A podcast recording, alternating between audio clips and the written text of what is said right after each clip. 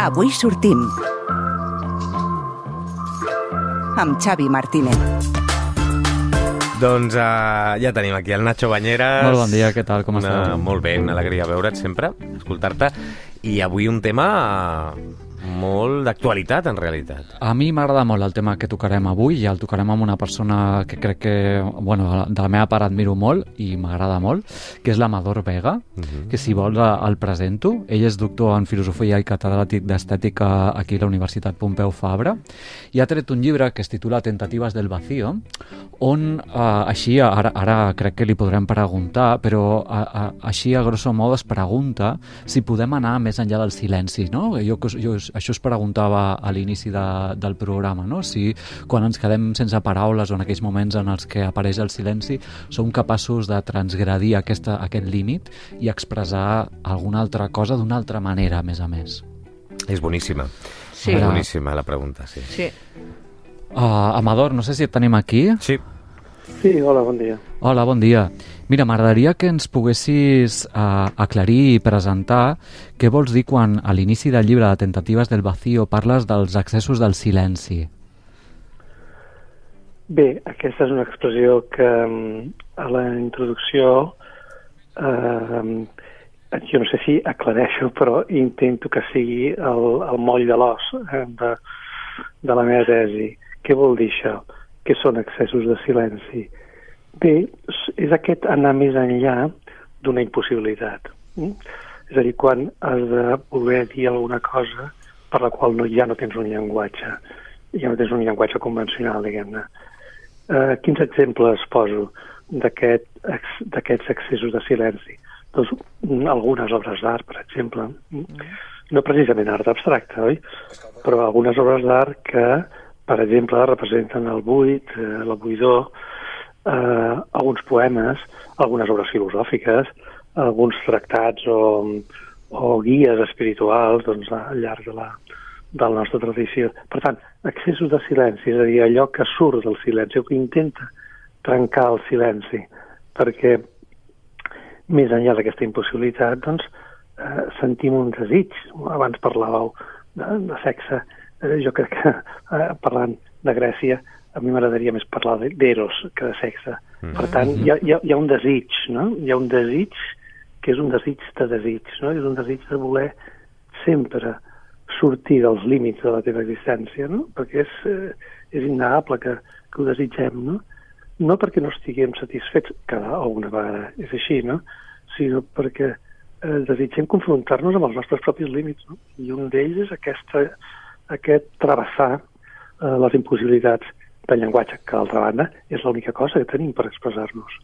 I com és que apareix aquesta necessitat de confrontar-nos o d'arribar fins als nostres propis límits, per exemple, de l'expressió?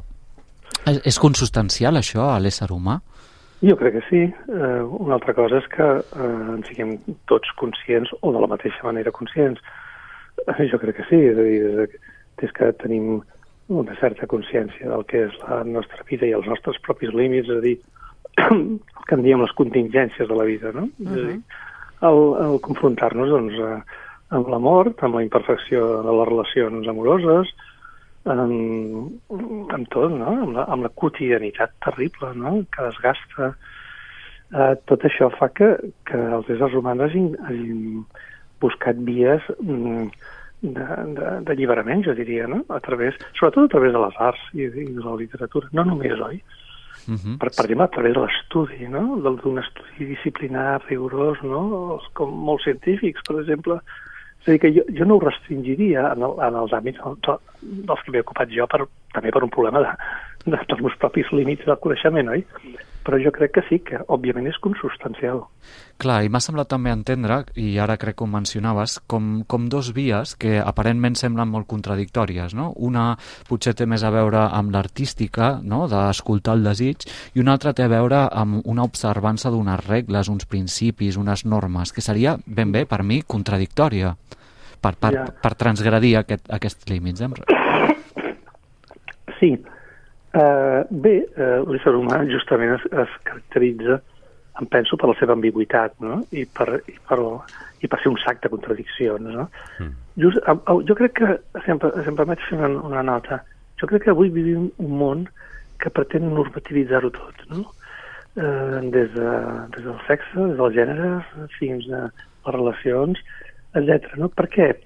Perquè hi ha una gran por, hi ha una gran por a, a uns límits oberts, no?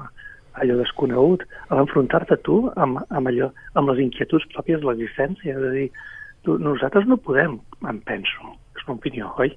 No podem normativitzar i posar, posar lleis a, a qüestions que van més enllà de la lògica. És a dir, l'adolescència és un període en el que un navega aquí i allà i això ha de poder continuar sent així. És a dir, no podem posar barreres això, perquè destruïm allò que és més essencial de l'ésser humà.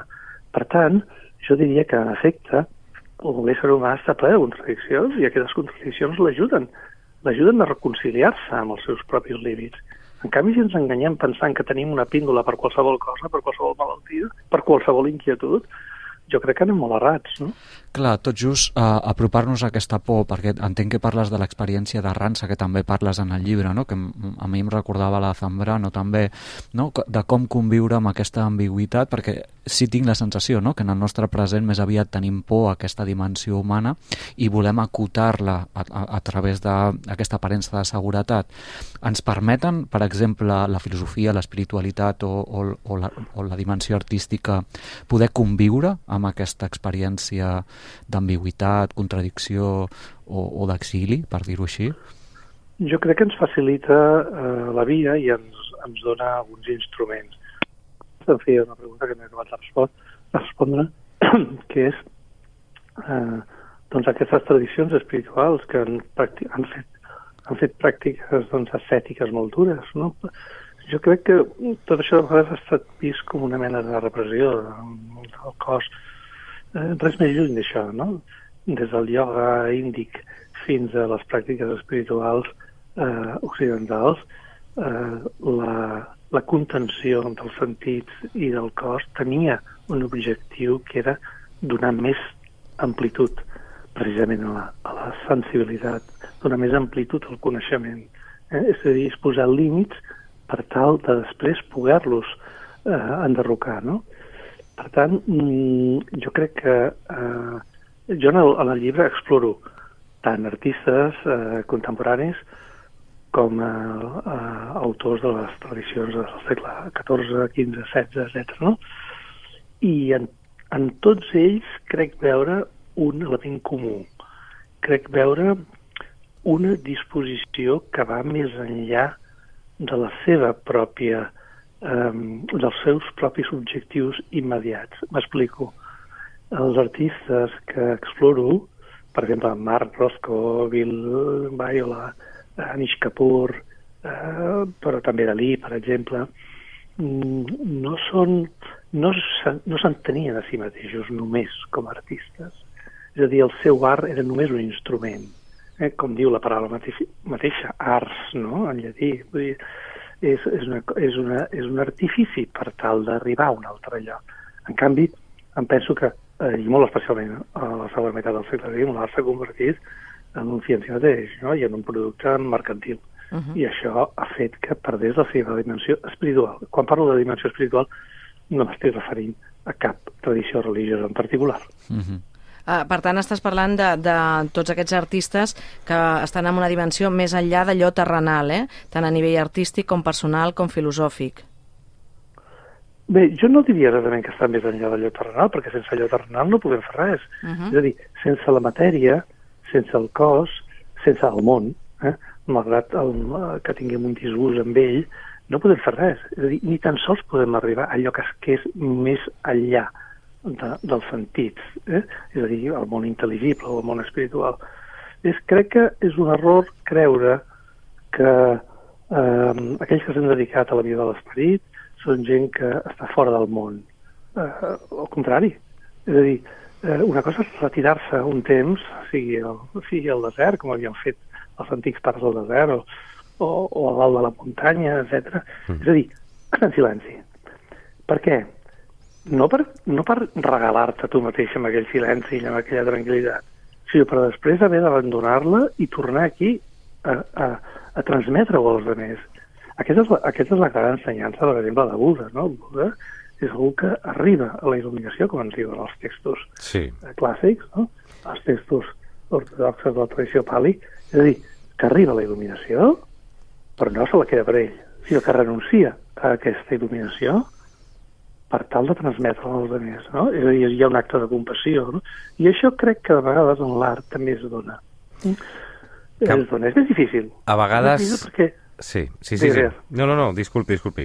Acabi vostè. Sí, és, és, més, és més difícil perquè en contextos religiosos molt regulats, no? doncs hi ha una gramàtica. En canvi, el, sobretot en l'art contemporani, hi ha hagut una hi ha hagut una l'art contemporani es caracteritza sobretot per la manca de, total de, de, de regles, no? I potser era necessari també, no? Potser era necessari per, per tal de, de deixar endarrere doncs, totes les tradicions del 19, del naturalisme, de l'historicisme, dels positivismes, etc.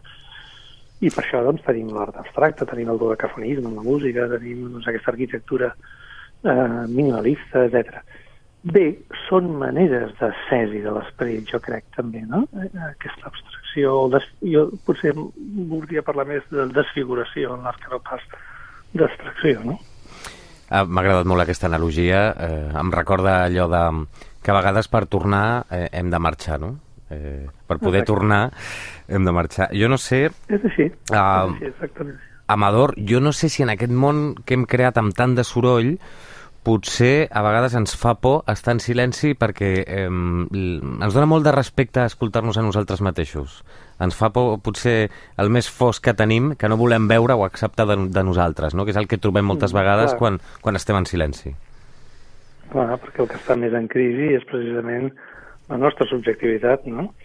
I, per, i, no, i no, no la volem posar a prova perquè la tenim recoberta doncs, d'un miler, de milers de, de, eh, no sé, de, com dir-ho, de- d'adornos, no? Perquè mm, ha coses que es poden adquirir eh, a, un, a un cert preu, no? En canvi, despullar el jo i, i són coses difícils. Jo, jo dic que sigui, que sigui quelcom que estigui a l'abast de tothom, però que tothom té les condicions, em penso, que tothom té les condicions eh, per poder-ho fer, no? D'alguna manera. És a dir, de vegades, quan, veiem, quan llegim els grans models de, de, de, de, de la tradició, de les tradicions espirituals o de, o de l'art, etc., ens pensem que, que cal imitar-los, no? Perquè vull dir, són, són, són persones, jo ho penso així, extraordinàries, no? Que indiquen un camí, eh? i a vegades podria ser fins i tot perniciós pensar que tu pots arribar fins allà, no? Cadascú, aquest és un dels, també és un dels grans temes, no? Saber fins on pots arribar, no? No, no crec que ho sapiguem mai del tot, eh?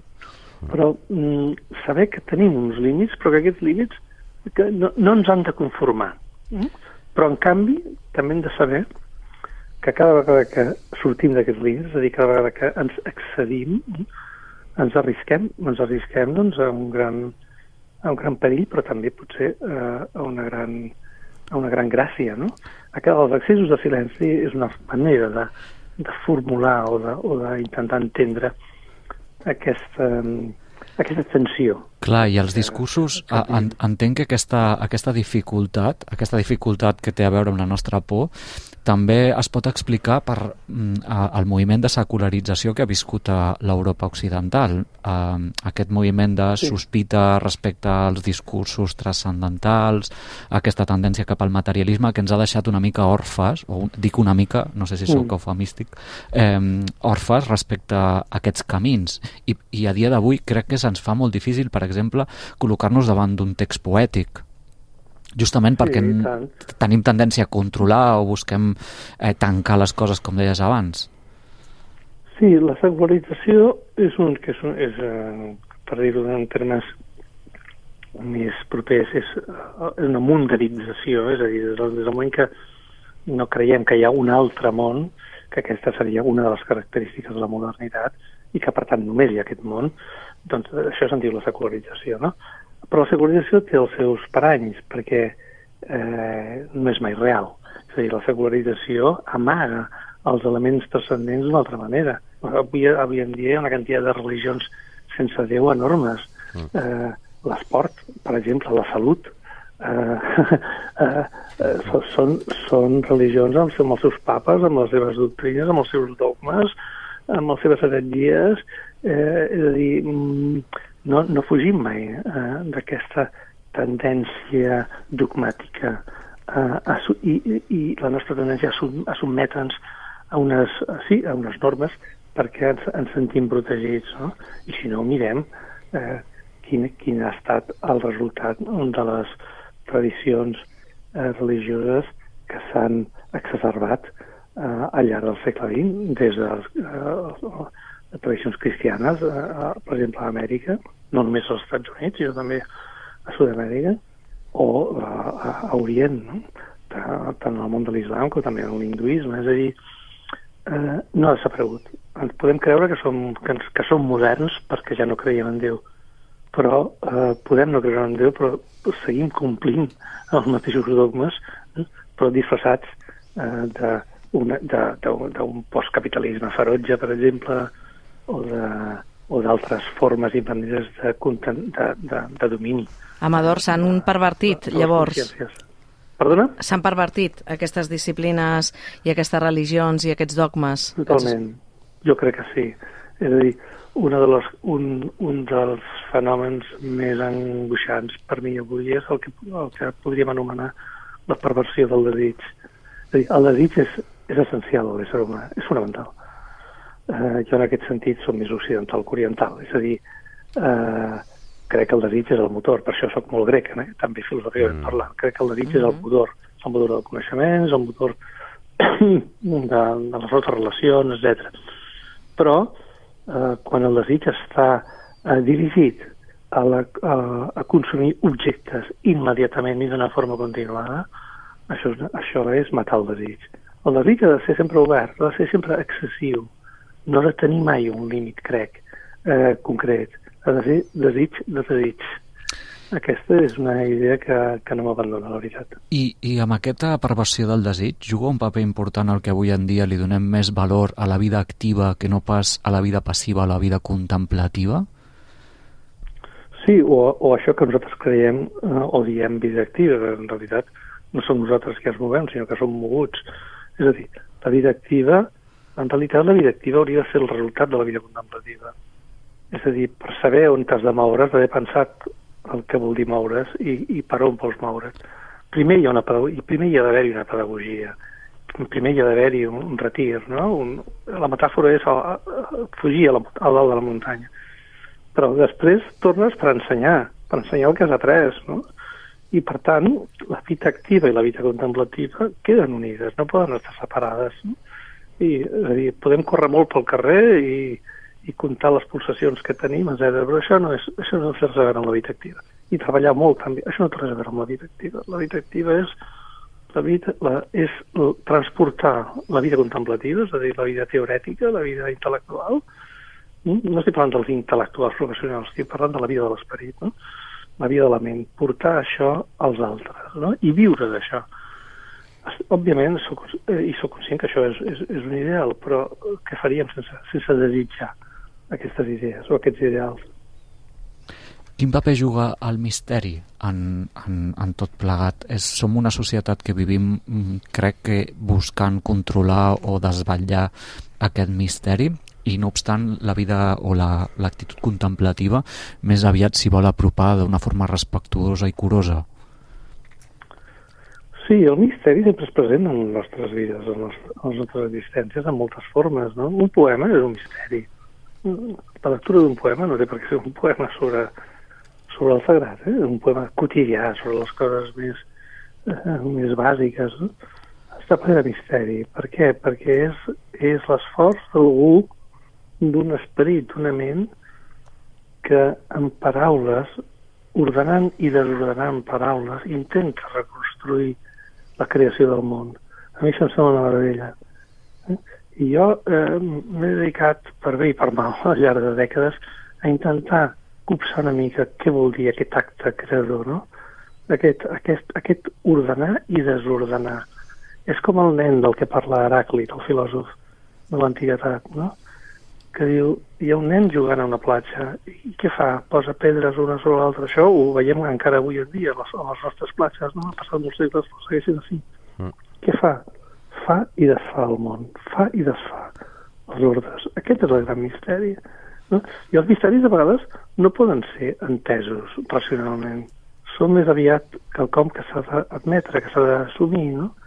que hi ha una part d'ombra a la nostra existència i no la podem tatxar no la podem anul·lar. No la podem comprar perquè no digui, perquè no parli. Perquè aquesta part d'ombra és justament aquesta part d'ombra que a vegades no ens agrada, que portem tots a dintre, és l'espai de la nostra llibertat. Perquè és el lloc en el qual el lloc amb el qual pots parlar tu mateix, no? A mi això em sembla fonamental per poder continuar vivint. I l'experiència apofàtica, l'experiència que en, entenc que és una experiència, o, o l'estètica apofàtica, és, entenc que és una, una forma de comunicació eh, molt diferent Sí, de la que estàs parlant ara. Uh, no, jo crec que no. Uh, és a dir, la, la, uh, jo, jo parlo, faig servir aquest terme tècnic que procedeix de la teologia dels pares orientals. La teologia apofàtica vol dir teologia, uh, teologia apofàtica o estètica apofàtica vol dir estètica negativa. És a dir, vol dir què és una estètica negativa? L'estètica és l'experiència de percepció de l'obra d'art, diguem, o, o, l'experiència sensible de percepció dels objectes de la realitat, no? Aleshores, una estètica negativa quina seria? És una estètica mm, l'objecte de la qual es resisteix, es resisteix a ser definit. És a dir, que s'escapa per tot arreu. I aquests autors que jo treballo i que, que he estudiat, tant ells com escriptors com artistes, es mouen en aquest terreny, en el, en el terreny d'allò inefable. Una estètica apofàtica vol dir una estètica d'allò inefable, d'allò que no pot ser dit, no? D'allò que no pot ser dit però que, malgrat tot, és dit.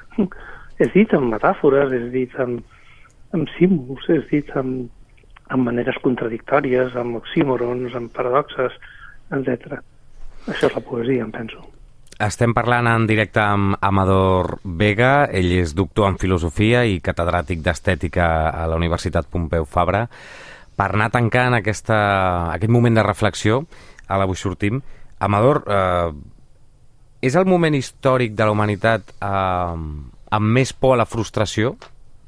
I precisament això és el que després fa que sigui la generació més mm, frustrada, potser, de la història. Bé, jo no m'atreviria a dir si és la més o no, perquè... és una forma de parlar, sí.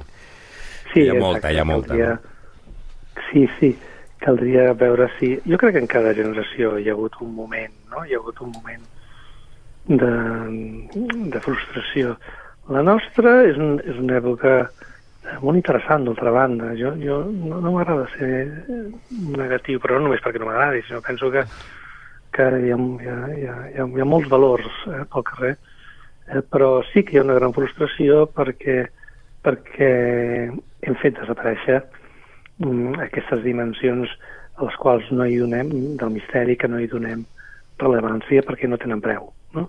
En canvi, per mi, aquesta manca de preu és el que fa que siguin les més valuoses de totes. I, i, i en aquest sentit, mentre siguem capaços de reconèixer que, que, ha, que des que surt el sol, sol fins que es posa, tot és un gran misteri, eh? I, i en el sentit més quotidià eh? I, i més material, si voleu, de la paraula, tot és un gran misteri. Qualsevol trobada, qualsevol encontre, qualsevol paraula, no? qualsevol, eh, fins i tot qualsevol limitació que tenim. No? Doncs mentre siguem capaços d'això, eh, no serem vençuts. Carai. Què et sembla? Bueno, no, no, no Abraçar el voldria que, no misteri. que, És, és abraçar no el voldria que misteri. sonés eh, no voldria que sonés cap mena de dogma. Eh? És, No, és més aviat inspirador, no? Sí, exacte. Sí. Més aviat inspirador, Sí, sí. Sí, sí, no? Trobo que està molt Sí, bé, no? Obrir sí. aquestes escletxes. Sí, sí. Exacte. Doncs eh, ha sigut un plaer, eh, Nacho, poder Sí, escoltar el doctor plaer. Amador Vega, eh? Sí, sí, és... Eh, sí. Eh, si no l'havíeu escoltat abans, és a dir, jo com ja l'havia escoltat, ja... ja, Clar, ja clar, clar. Però, però sí, sí. Uh, Sí, A sí. mi m'encanta. Els límits no ens han de conformar, una de les coses que, que ens Sí. ha dit, entre Exacte. moltes I, d'altres i, I reflexions. tornar a apropar-nos al misteri, no? Sí. Que tan, mm, Sí. Que tan important és. Abraçarem el misteri. Amador, Moltíssimes una, gràcies. una abraçada gran. Gràcies a vosaltres.